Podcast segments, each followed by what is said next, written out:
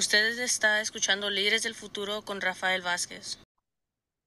Y buenas tardes a la superintendente del Distrito Escolar de Santa Rosa. Good afternoon to you all, Superintendent. And as always, Mr. Dan Bigelow is with us. Thank you both for taking the time and being here today. Thank you. Good afternoon. Thank you for having us. Gracias, buenas tardes. Gracias por invitar, invitarnos otra vez. Definitivamente. Um, Cuéntenos qué información tiene para nosotros, nosotras el día de hoy de allá del Distrito Escolar de Santa Rosa. Thank you as always. Do let us know what new information you have over there at Santa Rosa City School. Well, thank you for having us this afternoon. Um, we are going to be sharing some information today. Uh, the outcomes, the initial outcomes of our safety advisory roundtable group. Pues uh, gracias. Vamos a compartir alguna información uh, nueva, alguna nueva información uh, sobre los resultados del Comité Asesor de Seguridad, es decir, las conclusiones iniciales. Go ahead. Since March of this year, um, a team of parents, students, staff, and community members worked with me almost every week to uh, review data that we collected from our community and from our stakeholders, and to create uh, a series of recommendations uh, in the form of strategic goals and outcomes. Pues Desde el mes de marzo de este año, uh, este equipo especial de la superintendente se ha reunido. Es un equipo de uh, padres, estudiantes, uh, miembros de la comunidad, personal de la escuela, y se, se juntaron cada semana más o menos con la superintendente y entonces revisaron los datos disponibles que sacaron de todas las partes interesadas de la comunidad y uh, han, pues, han creado uh, una serie de recomendaciones y metas y objetivos uh, con respecto a esta investigación. And so with that, we have four pillars to this strategic plan that we have created. The first is mental health and counseling. The second is safety and security. The third is facilities through the lens of safety. And the fourth is communication and transparency. Pues uh, hay cuatro pilares de este plan estratégico que han desarrollado. Uh, la, eh, la, primera, uh, el primer objetivo es la salud mental, consejería para los que necesitan apoyo. Uh, la, la, el segundo objetivo es seguridad en el sentido de um, escuelas seguras. La, el tercer objetivo es uh, instalaciones uh, en cuanto a la seguridad de estas instalaciones. Y el cuarto objetivo es comunicación clara y frecuente. And so what I'd like to do, I'll, I'll pause here to see if you have any questions, Rafael. But I'd like to go in and share some of the goal outcomes, uh, goals and outcomes that we're hoping to seek under each of those pillars. Voy a pasar un minuto para sus preguntas, señor Rafael, y entonces quiere compartir también varios resultados deseados. Definitivamente. So thank you. I, I think that more than anything, um, where, and I'm sure you'll share this, but there will be a place where people will be able to get access to what you know in in more descriptive uh, perhaps uh, um, form the information that you're going to share with uh, or parents who may be listening at this moment. Entonces, me imagino usted va a también compartir en un futuro o después del día de hoy la información uh, más detalladamente acerca de lo que va a compartir el día de hoy. Yes, so that is true. Um, we presented this information to our school board at our last meeting on June 14 as a draft and took questions and comments from the board. And I am bringing this item back uh, to the board agenda for next Wednesday to request that the board accept the strategic plan. Pues sí es cierto lo que dijo el señor uh, Rafael. Uh, acaba de presentar, la señora acaba de presentar uh, la, el borrador del plan a la administrativa el día 14 de junio y uh, en ese momento la administrativa dio, um, pues hizo varias preguntas, hizo comentarios y entonces la superintendente va a recomendar en la próxima junta, el, el miércoles que viene, que la administrativa um, apruebe el plan como es ahorita. And so with that, we will have the plan posted as well as uh, if the board accepts, we will have the plan translated so that it is available to our community in English and in Spanish. Pues uh, vamos a publicar um, el borrador esperando uh, la revisión por, la, por parte de la administrativa y si la administrativa uh, apruebe el plan, entonces vamos a, a, proveer una versión traducida también para para que toda la comunidad uh, pueda ver este plan en su totalidad. So if it's okay, I'd like to start talking about some of the goals um, under each pillar. Con su permiso, vamos a, a revisar un poquito cada meta. Yes, and then please. Dan, Thank for, you. oh, for each, um, I'll just go goal and have you share that goal. I also Okay. have the link, so if you want to look at it directly, but I whatever's easiest for I'll you. take notes. Go ahead. Okay, so for under mental health and counseling, we'll start there. Uh, our first goal is to improve integration of restorative practices uh, in order to encourage use of and trust in these systems. Pues uh, bajo la categoría de salud mental y consejería, deseamos uh, inte inte integrar mejor las prácticas restaurativas uh, con uh, el fin de aumentar la confianza en estes, estos servicios. The second goal is to improve school culture and prioritize initiatives to increase social emotional wellness and opportunities for youth voice. Pues uh, la segunda meta es la cultura escolar y hay una iniciativa para incrementar o aumentar las voces estudiantiles. And then the third goal is to provide uh, alternative educational opportunities for elementary to high school students to, um, in order to access non-traditional learning. Pues la tercera meta es para proveer sistemas de educación alternativa y es decir que uh, quieren proveer a todos los niveles, desde la primaria hasta la secundaria y la, la preparatoria, uh, sistemas disponibles que proveen uh, pues alguna forma diferente de aprender para los niños que no pueden aprender tradicionalmente o, o en un ambiente tradicional, si me entiende. Uh, I'd like to move to the goals for the second pillar, which is safety and security. Ahorita quiero discutir un poco las metas para uh, seguridad en general. The first goal is to increase the number of adults trained uh, in response to safety, student needs, and security on campus. Pues uh, desean incrementar la cantidad de adultos que han sido capacitados uh, para proveer seguridad y monitorizar la situación que hay en la escuela en términos de seguridad para todos los niños. The second goal is to annually review and update all site safety plans. Pues la segunda meta es revisar cada año los planes de seguridad de cada escuela. And this is something we do anyway every year, but we wanted to be sure we solidified that. Eso es algo que ya uh, hacemos cada año, pero deseamos decir claramente que vamos a seguir haciendo eso. The third goal is to annually review the school site and district behavioral expectations and response to discipline. Pues la tercera meta es revisar anualmente las um, expectativas y, y de, de, las escuelas y del distrito escolar para disciplina y, y se van a, a, presentar esas expectativas cada año. The fourth goal is to provide adequate emergency response resources for each school site.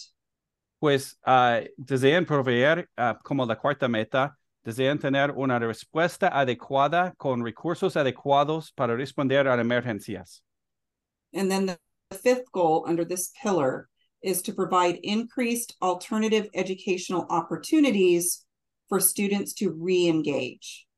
Pues uh, la quinta meta es proveerles a los estudiantes um, más oportunidades de integrarse de nuevo uh, en los estudios. Under the pillar of facilities, there's one main goal that this uh, subcommittee worked on, and that was to focus on facilities that provide safe and secure environments to best support teaching and learning. Pues uh, bajo la categoría de instalaciones hubo uh, un solo enfoque, uh, es decir, que desean crear ambientes um, que apoyen el aprendizaje y la enseñanza. And then under the last pillar on communication and transparency, we have four goals. Pues en la última categoría tenemos cuatro metas bajo la categoría de transparencia, discúlpeme. That's okay. Goal one is student driven communication integrated among our campuses. Pues desean mantener alguna comunicación dirigida por los alumnos. The second goal is community building at each transition level, like from elementary to middle school, from middle school to high school, etc. Pues la segunda meta es el desarrollo de la comunidad, especialmente entre los tres niveles, desde la primaria y la secundaria, y desde la secundaria y la preparatoria. And for goal three, it's timely crisis response through a tiered level system um, to include post incident summary distribution to the community. Pues la tercera uh, meta es la respuesta temprana uh, con varios niveles de respuestas, por ejemplo, en caso de emergencia. Uh, y entonces después de la emergencia se va a proveer algún resumen o, o, o explicación de lo que sucedió después. And our fourth goal is to fully utilize the functions of Parent Square by all families and students. Pues una de la cuarta meta es um, maximizar el uso de, de, la plataforma Parent Square. Uh, desean que todos los estudiantes y papás saben usar este sistema uh, de información. So within those pillars, thank you, Dan. Within those pillars, we have also uh, written in the purpose of the particular pillar itself. Pues dentro de cada categoría que hemos discutido aquí, uh, hay um, varias propuestas adicionales. And then within uh, each goal, we have outlined actions and success measures. Pues uh, en cada meta han proveído una lista de acciones y ciertas um, indicaciones de éxito. The Safety Advisory Roundtable Group will continue as a regular standing committee going forward. Pues ese comité asesor de seguridad seguirá juntándose uh, normalmente um, o regularmente uh, en, en el futuro. And they will assist in holding us accountable to the strategic plan, especially around our success measures?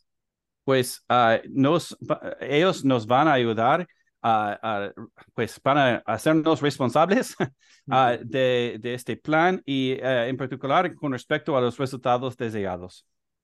The last thing I'll share is that one one of the things that we did very clearly is make sure that we demonstrated that we were really listening to the feedback um, that we received in multiple ways. Pues la última cosa que quiero mencionar, señores, es que realmente quiere decir claramente y abiertamente que hemos uh, tomado en cuenta todas las cosas que, oímos y estábamos escuchando a todos los comentarios que recibimos uh, de una variedad de fuentes. So in the plan, you will see formally listed four data sets of feedback uh, information that we reviewed. Pues uh, en el plan proveen una lista de cuatro grupos de datos uh, que han pues que se han reunido uh, para este plan. The first set of data was the student petition to improve school safety. Pues la, el primer grupo de datos que han investigado es la petición de los estudiantes uh, para mejorar la seguridad de las escuelas. And that was created by our students who demonstrated their voices through walkouts and through in writing through this petition. Pues uh, ese, ese, esa petición fue creada por los estudiantes expresando sus voces por sus manifestaciones uh, que han hecho uh, ellos. sí, sí, han incluido eso ese en la, en la escritura de este plan. We also had our March 7th community listening session where we took notes on every voice that shared um, their perspective that night. And for people who couldn't attend, we sent out a Google form where they could share their feedback because they couldn't be there in person. So we have two separate um, pieces of information there, both in person and online.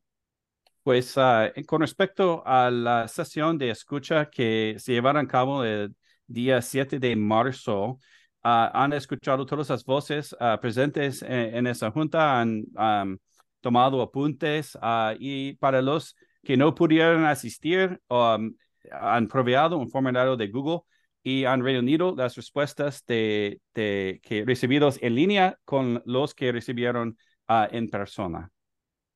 And the last piece of data that we have here is the feedback from our DLAC president and our DLAC group that was presented to myself and the board at our March 8th board meeting. Y el último grupo de datos que recibimos fue durante la junta del 8 de um, marzo de la mesa directiva, la junta administrativa del 8 de marzo, y es, esos datos fueron presentados uh, por el grupo DLAC y el presidente de DLAC. Outside of that, I have participated in weekly listening sessions with uh, student groups, teacher groups, administrator groups, um, and community groups uh, so that we can continue, I can continue to keep the pulse on what our community is expecting. Pues, uh, aparte de eso, Yo he participado en uh, más sesiones de, de, escucha con estudiantes, con padres, con administradores, con miembros de la comunidad y seguir, seguiré monitorizando uh, la situación actual del distrito escolar. So the, the last piece that I'll share about this process is that as the SART team, uh, or I call it SART, S-A-R-T, uh, Safety Advisory Roundtable, as that team was meeting we were in tandem building our district budget and our LCAP so that we could demonstrate that we were taking action based on many of these recommendations. Pues uh, la última parte que quiero discutir de este, esta situación es que el grupo SART, SART uh, es decir, el Comité Asesor de Seguridad, uh, junto con el desarrollo, pues han hecho un proceso de, de SART junto con el desarrollo del presupuesto del distrito escolar y el plan LCAP del distrito escolar con el fin de mostrar lo que las recomendaciones que han recibido y las acciones que están tomando. So one of the biggest pieces that I can share is that it was very clear from our our our district-wide community that we, we needed more people on our campuses to help with supervision.